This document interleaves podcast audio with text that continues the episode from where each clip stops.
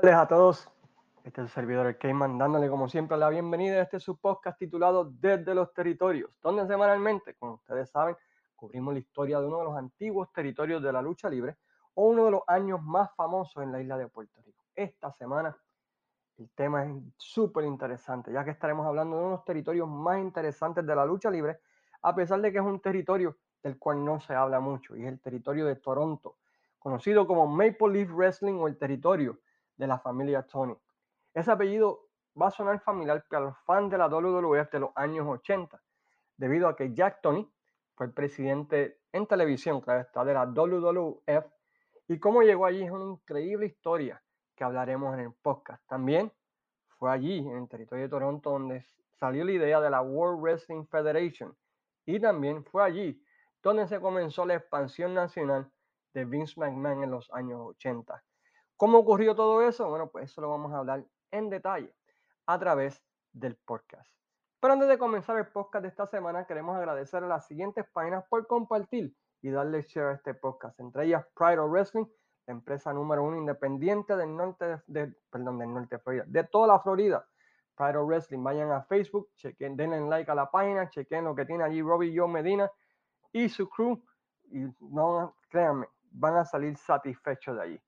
Fiebre Wrestling, la página de Frankie Vélez, Museo Historia de la Lucha Libre Puertorriqueña, lo mejor de la lucha libre con Juan González presentando el top 10, top 20, top 30 y todo lo demás. Y la página Fanáticos de la Lucha Libre Oscu, manteniendo la historia de los años 50 a los 90, al igual que el Museo Historia de la Lucha Libre Puertorriqueña que conservan lo bonito que fue la Capital Sports Promotion y la lucha libre en Puerto Rico. Y claro está, a cada uno de todos ustedes por sacar de su tiempo y escuchar el podcast. Antes de comenzar, quiero agradecerle a todos por sus palabras acerca de los dos podcasts de la carrera de Carlos Colón. Se agradecen sus palabras y me alegro que hayan sido de su agrado.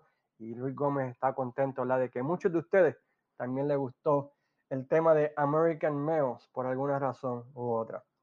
El territorio de Toronto es uno bien interesante entre los luchadores que llegaron a participar en él Podemos mencionar entre otros a Carlos Colón, Abdullah the Butcher, Whipper Billy Watson, The Chick, Rick Flair, Jim Keninsky, Dara Singh, Trix Bornerick, Bruno Sammartino, Angelo Mosca, Dewey Robertson, mejor conocido como The Missing Link, Sweet Daddy Siki, Tiger Jet Singh, Johnny Valentine, El Terrible Ted El Oso, Lord Aton Layton, Haystack Cahoon, Andre the Giant, Wahoo McDaniel, Tully Blanchard, Roddy Piper, Los Andersons, Dino Bravo, King Kong, Mosca, entre muchos otros luchadores.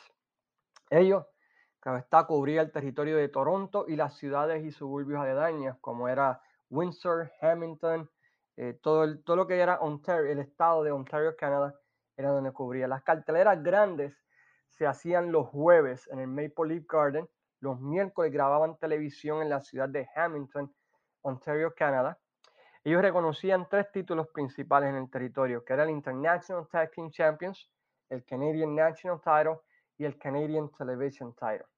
Como consideramos el territorio, cubría la ciudad de Toronto y suburbios aledaños, y los shows grandes ocurrían en el famoso Maple Leaf Garden, que si se acuerdan, en muchos de los shows de los años 80 era el estadio que tenía la rampa hacia el ring, que después la WCW copió en los 90 en tres lados, ¿verdad? Pues tenía el ringside normal y en una área tenía pues el, la rampa o el, ramp, ¿verdad? Que, donde caminaban los luchadores para entrar al ring. Uno de los estadios más famosos en el mundo de la lucha libre. La primera cartelera de lucha en la ciudad de Toronto como promoción fue celebrada en 1929 bajo el promotor Ivan McAuliffe, corriendo shows en la Arena Gardens, quien era en aquel momento la la cartelera, la arena más grande que corría, que había en la ciudad de Toronto. Las carteleras se transmitían los jueves y ese fue el modelo donde hasta el final de su existencia ocurrían en la ciudad de Toronto. Se celebraban los jueves. En 1930 aparece la figura de Jack Corcoran, quien comienza otra promoción que básicamente derrocó o tumbó a todas las demás. Corcoran era un promotor de boxeo del área de Toronto, llamando el territorio Queensbury Athletic Club, junto a quien conoceríamos como uno de los dueños de la World Wide Wrestling Federation, Toots Monk, una figura súper importante en el mundo de la lucha libre, y Paul Bowser, quien era el otro socio durante ese tiempo. Inmediatamente comienza una guerra de promociones, no tan solamente con la promoción de Ivan Michaelov, pero en 1932 aparecen otros dos promotores, uno llamado Walter Buchan, quien formó una empresa llamada The Shamrock Wrestling Club, y el Crescent Athletic Club, bajo el mando de Fred Hamley, que vio a los tres tirarse con todo, estilo mafia, Godfather, ¿verdad? con Corcoran uh, finalmente eliminando primero a Hamley, ¿verdad? por medio de hacer una oferta que el tipo no podía resistir. La oferta era de mil dólares en aquel momento que equivalía a 19.732 dólares en dinero de hoy. Hamley rechaza este pago, lo que lleva a que Jack Corcoran lo compre. Chequense en esto, pagándole 40 dólares por semana por un año más 75 dólares adicionales, para un total de 2.155 dólares o 42.524 dólares en dinero de hoy. La otra compañía, Shamrock Wrestling, perdió la guerra cuando la empresa Queensbury de Corcoran obtuvo el permiso para realizar luchas en el nuevo estadio de lucha grande en Toronto llamado el Maple Leaf Garden, la arena más importante de la ciudad. Y con eso pues se murió la competencia, además de que Corcoran estaba sobornando a diferentes personas, ¿verdad? Para que hicieran la vida imposible a las demás empresas y estas pues no pudieran competir.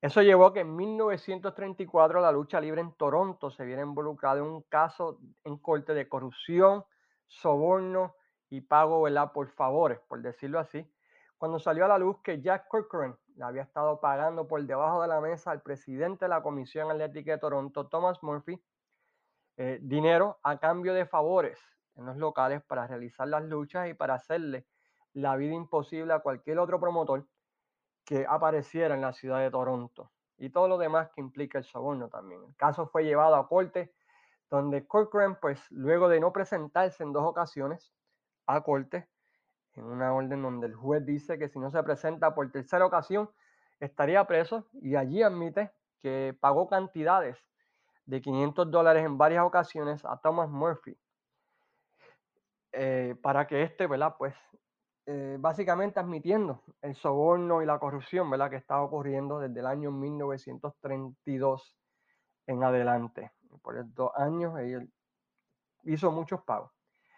Murphy, viendo esto como una aparente traición ¿verdad? de Corcoran, en su testimonio indicó pues que la lucha libre era montada, que era un espectáculo, que todo estaba planeado y que los luchadores eran amigos tras bastidores. Este comentario como era de esperarse, hizo las primeras planas de todos los periódicos de Toronto y la provincia de Ottawa. Pero algo interesante sucedió. A pesar de que en periódico, y lo voy a poner en desde los territorios, en primera plana se salió Wrestling Stage, Wrestling is Mounted, eh, Wrestling is Fake. La asistencia a las carteleras por las próximas cuatro semanas subieron debido a la curiosidad de la gente para ver si era cierto o no la acusación de Murphy en cuanto a la lucha libre. Corcoran fue más allá y fue bastante inteligente como promotor, diría yo.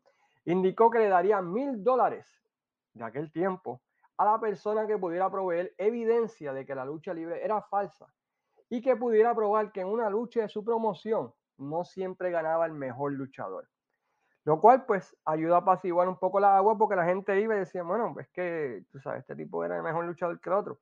Y mantuvo el negocio vivo en la ciudad de Toronto, a diferencia de que cuando ocurrió esto varios años después en Nueva York, todo se cayó en la ciudad de Nueva York. En Toronto ellos pudieron mantener la lucha libre viva. En 1939, Corcoran sufre una enfermedad que lo lo forza a vender la empresa y decide salirse del mundo de la lucha libre, vendiendo la empresa a Jack y Frank Tony. Lamentablemente, Jack muere meses después debido a la influencia, dejando a Frank Tony, quien tuvo un horrible primer año como promotor, debido a que la Gran Depresión estaba ocurriendo ¿verdad? en el territorio, en la ciudad de Toronto, Canadá. Pero todo esto cambió cuando en 1940 debuta la persona que cargaría el territorio por los próximos 25 a 30 años como estelarista en la figura de Whipper Billy Watson, quien debutó en octubre 3 del año 1940, estableciéndose como una figura popular eh, en el mundo o en el territorio de, de, Toronto. Podemos decir como una figura como Carlos Colón o como Hulk Hogan o como Dusty Rose, una figura que atraía a las masas. Pero interesantemente, la familia Tony no quería empujarlo, especialmente Frank Tony no quería empujarlo como estelarista, llevando, chequense en esto, a que Watson lo demandara por incumplimiento de contrato, ya que cuando este se lo trajo le había prometido verbalmente y por escrito una posición en el evento estelar en el territorio. Luego de un par de semanas de pelea, Tony pues, se da cuenta ¿verdad? de que perdería más si van a corte, accedió y como dicen, el resto es historia, con Watson dominando el mundo de la lucha libre en Toronto, estableciendo toda clase de récord de asistencias. Interesante, Tony indicó que en un momento cerca de 5 millones de personas habían pagado para ver a Watson luchar en el Maple Leaf Garden a través de toda su carrera. En 1948, Tony paga su membresía a la NWA y se convierte en el territorio oficial de la NWA en esa parte de la NWA en esa parte de Canadá, lo que lleva a que el campeón mundial pues, visite, a que Tony tenga acceso a luchadores de todos los territorios de los Estados Unidos y tenga la protección de que si alguien quiere entrar en el territorio, ¿verdad? pues no tenga ninguna clase de éxito. Como consideramos, esto lleva a que el campeón mundial y muchas de las estrellas de la NWA comiencen a visitar el territorio, llevando a que Billy Watson, ¿verdad? Pues tenga feudos en contra de luchadores como George George, Lou Sweet Daddy Siki, Jim Keninsky, que es uno de los feudos más populares, The Cheek, uh, Abdullah the Butcher y muchos otros luchadores, los Funk, entre otros, pero siendo sus dos más exitosos feudos contra Jim Keninsky y un luchador llamado Nanjo Singh, quien buscando información fue el creador de la llave Cobra Crush. Y él pagaba, en el gimmick ese era el que él pagaba mil dólares a quien pudiera romperla. Y ese fue el primer luchador hindú estelarista en el mundo de la lucha libre. Singh y Watson básicamente fueron como el Abdullah de Butcher versus Carlos Colón o el Dusty Rose versus Ric Flair del territorio. Fue el, feudo ¿verdad? que dominó por más de una década y la gente pagaba por ver ¿verdad? Si ese feudo entre ambos. Lamentablemente, oh, en el pic del territorio, Singh fue encarcelado por ocho años debido a la muerte de su esposa, quien apareció misteriosamente asesinada en su apartamento. Y pues el culpable, ¿verdad? Pues, oh, el primer sospechoso fue Nanjo Singh, quien se declaró culpable de muerte en segundo grado, llevando a que fuera encarcelado por ocho años, llevando a que el feudo, ¿verdad? Pues básicamente muriera allí. Luego de establecerse como estalerista, Frank Tony finalmente logra los votos en la convención de la NWA del año 56 y Watson se convierte en el campeón mundial de la NWA derrotando a Luthes en el Maple Leaf Gardens en marzo 15 del 1956. Defendiendo el título en Toronto, haciendo de Toronto como la meca de la lucha libre, ya que el campeón mundial era la figura más importante en el mundo de la lucha libre, llevando a Watson a viajar el mundo por cerca de ocho meses hasta perderlo nuevamente con Tess en noviembre 9 del año 56 en la ciudad de San Luis. Terminando, por decirlo así, esa primera edad de oro del territorio. Tony fue nombrado presidente de la NWA en 1960 y la distracción de correr la NWA y la política tras bastidores que conllevaba todo eso lo distrajo de poder correr bien su territorio, resultando en baja asistencia a principios y mediados de los 60 pues en promedio de asistencia bajando de 7.000 a 8.000 personas, más o menos entre 3.000 a 4.000. Durante ese tiempo, en el 63, ocurre en el territorio un suceso que cambiaría, podemos decir, el mundo de la lucha libre como lo conocimos, ¿verdad?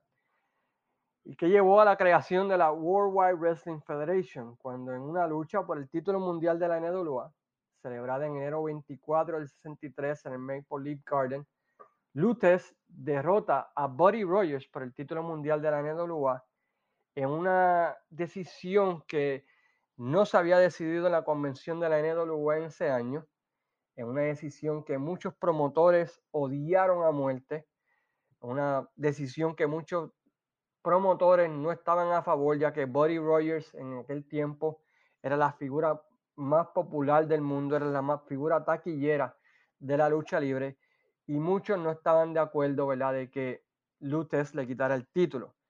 Una de las razones de que la NWA le quisiera quitar el título a Buddy Rogers era que Buddy Rogers era dominado, por decirlo así, por Toots Vince McMahon. Ellos estaban encargados del booking y eso llevaba a que, pues, muchos de los territorios no pudieran recibir al campeón mundial de la NWA debido a que Vince McMahon, padre o senior y Tutsman decían, ¿sabes qué? Ese día no te lo puedo enviar porque ese día tenemos un show aquí o ese día. Y eso pues llevó a varios conflictos. A pesar de que a los territorios que sí iba, pues Buddy Rogers, ¿verdad? Pues llenaba taquilla. So, los promotores del área noroeste de los Estados Unidos, especialmente Vince McMahon Sr., Tutsman y otros promotores de esa área, pues rehusaron aceptar este cambio de la NWA, ya que desde la convención habían dicho que no querían a Tess de campeón y deciden irse por separado y crear lo que conocemos hoy en día como la World Wide Wrestling Federation o la WWF o la WWE, como quieran llamarla en el nombre de esta semana. Nombrando a Buddy Rogers como su primer campeón mundial, título que también fue reconocido en Toronto. So, Toronto durante ese tiempo pues tenía algo interesante. No solamente tenían el campeón mundial de la NWA, pero también tenían la visita del campeón mundial de la AWA y ahora también tenían la visita del campeón mundial de la World Wide Wrestling Federation, Buddy Rogers, y luego más tarde um, Bruno Sammartino. Así que el territorio de Toronto, eh, a pesar de que era miembro de la NWA, fue uno de los primeros que reconoció a otros campeones mundiales y no solamente los reconocía, pero también los traía a la cartelera de Maple Leaf Gardens eh, en Toronto. Y tenían a Billy Watson retando a Bern Gagne, tenían a Billy Watson retando a Buddy Rogers, de igual manera que tenía a Sweet Daddy Siki y a otros luchadores retando por estos títulos, además del campeonato mundial de la NWA. Por los próximos años el territorio pues, se mantuvo, ¿verdad? Este, por decirlo así, stable, estable, no estaba ni, en su peak, ni estaba tampoco ¿verdad? en su downtime como a mediados de los 60. Pero eh, en, en el 68, Frank Tony toma la decisión de, en vez de correr a diario con un crew original, él decide hacer uniones con diferentes empresas. La primera unión que hace fue con la empresa Big Time Wrestling de Detroit bajo el comando de Dos Chic, el, tío de Sabu, el que entrenó a RBD, así por el estilo, llevando a una segunda época dorada en la compañía. La historia básicamente que ellos corrieron era quién finalmente derrotaría a Dos Chic, quien permaneció invicto en la ciudad de Toronto por cerca de cinco años. ¿Se imaginan un ángulo que dure cinco años? Donde la historia básicamente es quién finalmente podría derrotar a los Chic. Son los shows grandes, ¿verdad? Pues traía Chic con su crew de Big Time Wrestling. Y en los shows del resto de la semana, pues era una mezcla de luchadores de Big Time Wrestling y luchadores de Toronto. Como sabemos, eh, Los Chic permaneció invisto por cerca de cinco años con todas las estrellas de la NWA visitando el territorio para ver si podían planchar a Los Chic. La asistencia brincó enormemente, promediando entre 10.000 hasta 16 mil personas, números que no se volvieron a ver en, en un territorio hasta Jorcamenia. Entre los feudos más importantes de los Chic durante ese tiempo, podemos mencionar contra Bruno Sammartino, Mighty Igor, Billy Watson, the Giant, Abdullah the Butcher, Pampero Filpo, Bobo Brasil, entre otros, que estaban tratando de finalmente derrotar nada más y no menos a los Chic. Yo no puedo imaginar cinco años cómo pudieron estirar esto. Bueno, pero lo estiraron. Finalmente, en agosto 11 del 74, Andre el Gigante derrota a Dos Chic ante más de 13.000 personas en el Maple Leaf Garden para tumbar el invicto de Dos Chic en ese tiempo. En esa racha, Dos Chic luchó 127 veces en Toronto con un récord de 100 luchas ganadas, 27 luchas que fueron no contest, ya sea por descalificación, o sea porque count out o porque los luchadores pues perdieron el control y cero derrotas hasta agosto 11 del 74, donde Andrés Gigante tumba el invicto de The Chic. En ese tiempo, dos empresas tratan de entrar al mercado de Toronto para competir contra la empresa de Tony, una de ellas comandada por Dave McKinney, usando de estrella principal a Tony Parisi. Y es interesante lo que ocurrió aquí, porque luego de semanas y semanas de promoción en televisión y anuncio de, de radio y en todo lo demás, el día de la cartelera, Parisi no aparece en la otra promoción y aparece luchando para Jack Tony. Gracias a que la NWA le hizo una oferta a Parisi que no pudo rechazar. Básicamente le dijeron, mira, tú puedes ir a trabajar allá, pero si trabajas allí, sabes que en la NWA no vas a poder trabajar de nuevo. Y ustedes saben el resultado de todo esto. La otra fue comandada por George Cannon y Milt Aruskin, quienes a pesar de tener televisión y de tener un moderado éxito, no pudo competir con la avalancha de luchadores de la NWA que estaba trayendo Tony durante ese tiempo y cerró luego de varios meses. En 1977 ocurre el último cambio de título de la NWA en el Maple Leafs, un lugar que vio cuatro cambios de título, cuando Harley Race derrota a Terry Funk por el título. Y es aquí donde comienzan los problemas cuando Chick, quien a pesar de no estar atrayendo fanaticadas, debido a que la gente estaba cansado de verlo, seguía buqueándose en el evento estelar con los mismos resultados, DQ o él ganando, lo que llevó a que las asistencias bajaran y llevó a que Tony pues decidiera, ¿verdad? Pues terminar la relación con Big Time Wrestling y The Chick. Por el resto del 77, Tony batalló, pero siguió usando luchadores que podía conseguir de la NWA y de la IWA, además de luchadores independientes, hasta que en 1978 entra en un acuerdo con Jim Crockett Promotions para usar los luchadores del territorio de Mid-Atlantic Wrestling, llevando la última edad de oro del territorio, con luchadores de la talla de Ric Flair, Ricky Steamboat, Wahoo McDaniels, estrellas de la IWA visitando las carteleras, siendo la más famosa la cartelera del 25 de marzo de 79, que vio el campeón mundial de la IWA, Nick Bowenko, en una lucha de unificación frente al campeón mundial de la World, Wrestling Federation, Bob Backlund, y en la semiestelar a Rick Flair versus Rick Steamboat en el campeonato por el campeonato de los Estados Unidos ante un sellout en Maple Leaf Garden.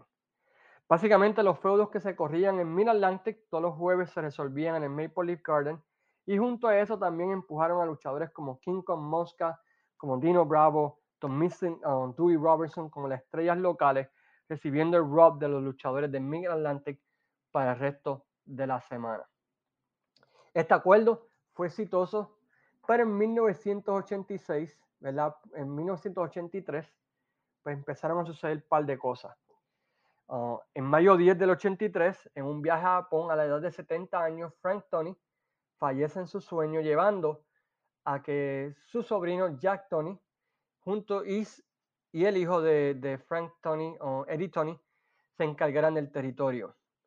Jack Tony era un promotor diferente a Frank Tony en el sentido de que Jack pensaba en grande y era parecido como a Vince McMahon, que tenía una visión diferente a lo que tenía Frank Tony, quien estaba satisfecho, ¿verdad? Pues con correr los shows los jueves, hacer dinero, dar la licencia de promotor y así por el estilo. Frank Jack Tony era todo lo contrario.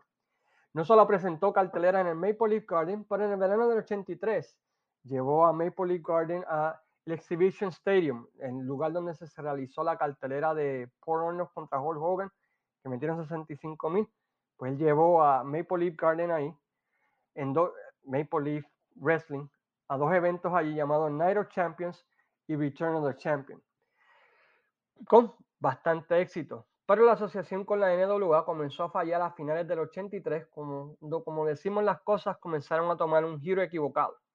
Todo comenzó cuando Crockett le pide a Tony que deje de usar el talento de la WWF en los shows del Maple Leaf Garden, algo que Tony no quería dejar de hacer debido a que por alguna razón Jim Crockett, en vez de enviar el talento que había estado enviando desde el 78 al 83, empieza a enviar lo que se conoce como el B-Show. So, fuiste de Rick Flair y Ricky Steamboat a tener a luchadores como Black Bart y Sam Houston.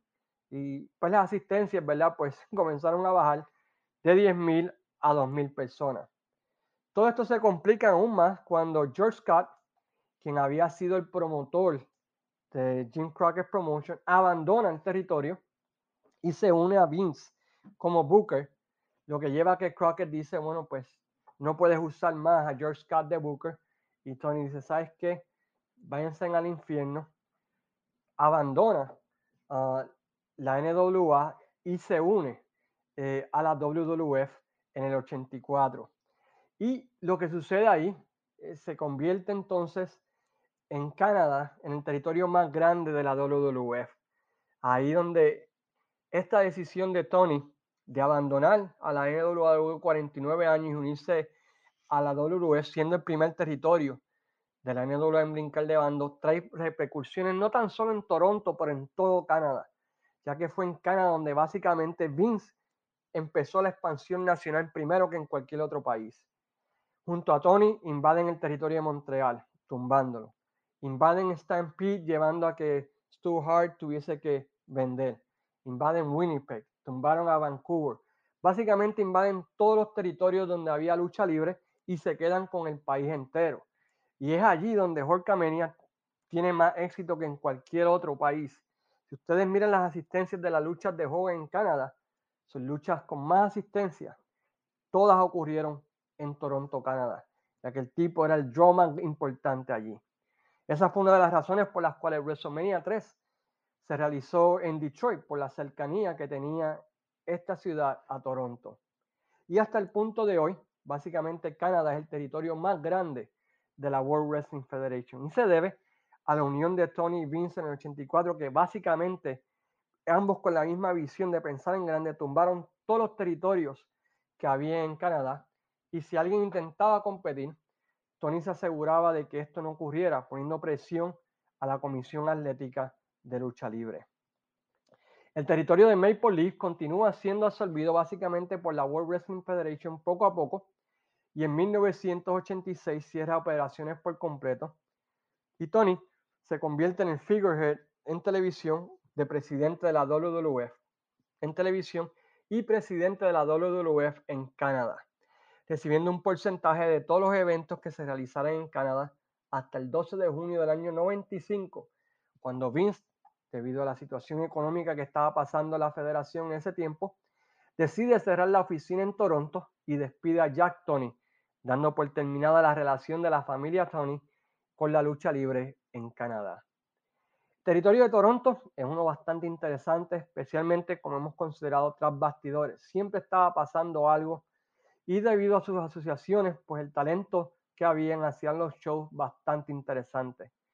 Pero realmente no tiene, además del feudo de Dos contra todo el mundo y de Watson contra Nanjo Sin, realmente no tiene feudos así clásicos que tú recuerdes, especialmente en los años 80. Pero, como consideramos, fue un territorio sumamente importante porque fue allí, primero que comenzó la WWF y segundo que ahí fue donde comenzó la expansión nacional de la World Wrestling Federation en los años 80. Hay muchas cosas de ellos en YouTube, pueden chequearla, especialmente de los Chic. Hay bastantes cosas que vamos a estar compartiendo con ustedes en la página. Pero esta es nuestra mirada a lo que es la historia general del territorio de Maple Leaf Wrestling. Un territorio sumamente interesante. Mucha de la información que saqué en el podcast es de un libro que se llama From Nanjo to the Cheek, Tales from Toronto Wrestling, de la mano de Andrew Covert with Roger Baker. Un libro sumamente interesante que recomiendo, ¿verdad? Si usted es un historiador, que compre. Lo pueden conseguir en mapleleafwrestling.com, Classic Pro Wrestling in Ontario. Así que sacando ese plug, ¿verdad? Pues los invitamos, ¿verdad? Que visiten nuestra página desde los territorios, donde estaremos compartiendo muchas cosas de Maple Leaf, además de muchos otros territorios. Y la semana que viene, pues regresamos con otro podcast igual o mejor que el de esta semana. Mientras tanto, se despide su servidor el Cayman agradeciendo la que saquen de su tiempo para escuchar este podcast. Y como siempre les digo, sayonara.